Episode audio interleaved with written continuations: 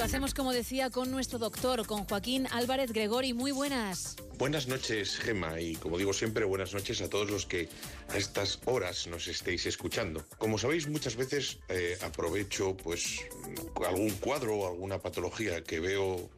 el mismo día o o incluso estos días previos, pues para eh, hablarlo con todos vosotros y comentarlo en antena. Y hoy vamos a hablar de una cosa bastante frecuente, un diagnóstico bastante habitual y que vemos tanto en los médicos de familia, en los médicos del centro de salud de la atención primaria, como también en la urgencia. Y es la faringoamigdalitis, ¿verdad? ¿Que os suena a todos? La faringoamigdalitis es una causa de consulta bastante habitual. De hecho, muchas veces, tanto en urgencias de atención primaria o del centro de salud,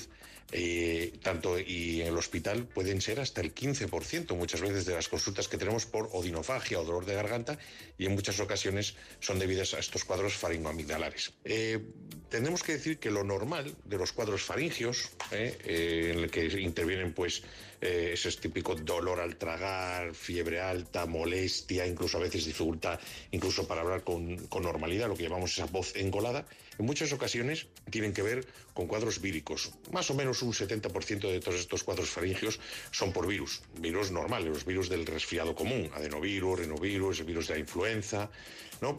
pero en otras ocasiones puede haber otros virus implicados, como por ejemplo el virus de Epstein-Barr o el herpes simple o el citomegalovirus. Pero otro 30% de estos cuadros faringomigdalares pueden ser bacterianos y de ellos el más frecuente es el estreptococo beta hemolítico, aunque no es el único, porque también puede haber infecciones faringomigdalares por estafilococo áureo, por estreptococo, por micoplasma y por otro tipo, otro tipo de, bacterias. El cuadro clínico suele ser habitual, ¿no? Un dolor al tragar muy distintivo, que además muchas veces se refiere hacia los oídos, con mucho malestar, cefalea, fiebre alta que suele superar los 38 grados y en caso de que suceda en niños pequeños que no pueden decir lo que les pasa, generalmente lo primero que se nota, aparte de que obviamente tienen la fiebre, es que rechazan las tomas, no quieren comer. Es un signo que nos tiene que, que mantener alerta. El diagnóstico, bueno, es relativamente fácil. La clínica, una exploración y una valoración por parte del médico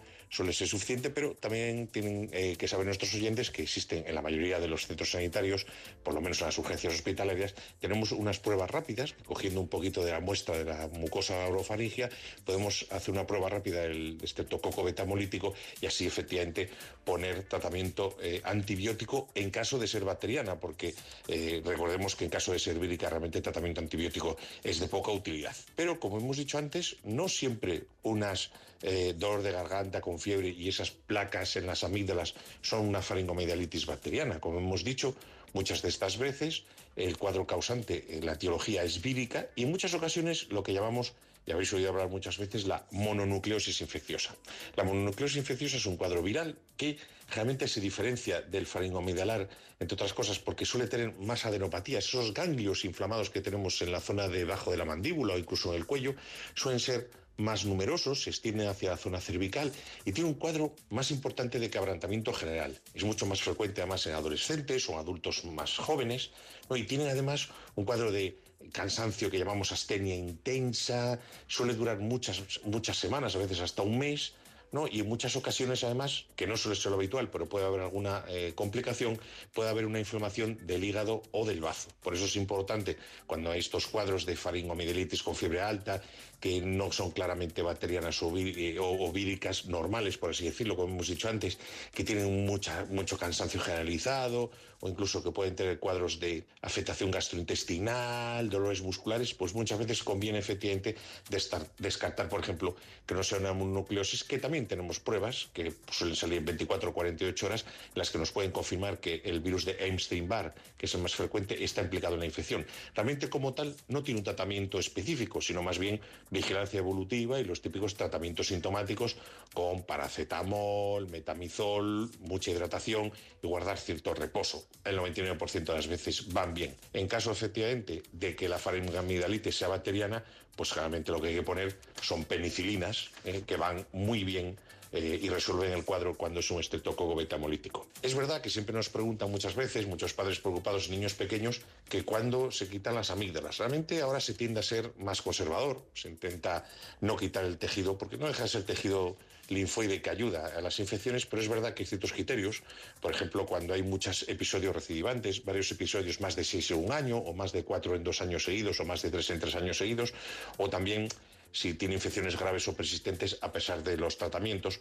o, por ejemplo, cuando produce que el niño pues, no pueda respirar bien o tenga incluso apnea obstructiva, no descanse bien, niños ojerosos, que tienen un mal rendimiento académico, pues es otra de las, de las cuestiones que tenemos que valorar para hacer una amigdalectomía. Para terminar, como siempre, como decimos, cuadro de fiebre, dolor de garganta, adenopatías cervicales, exudados en las, en las amígdalas, consultar con el médico para ver si tiene que pautar tratamiento antibiótico, vigilar la evolución, tratamiento sintomático, como decimos siempre, como decían las abuelas, mantita, calditos calientes, reposo y ver evolución con su médico y enfermero del centro de salud o, en caso necesario, en las urgencias. Y nada más, buenas noches, muchas gracias por escucharnos y cuídense mucho. Igualmente, Joaquín, muchas gracias y te esperamos la semana que viene.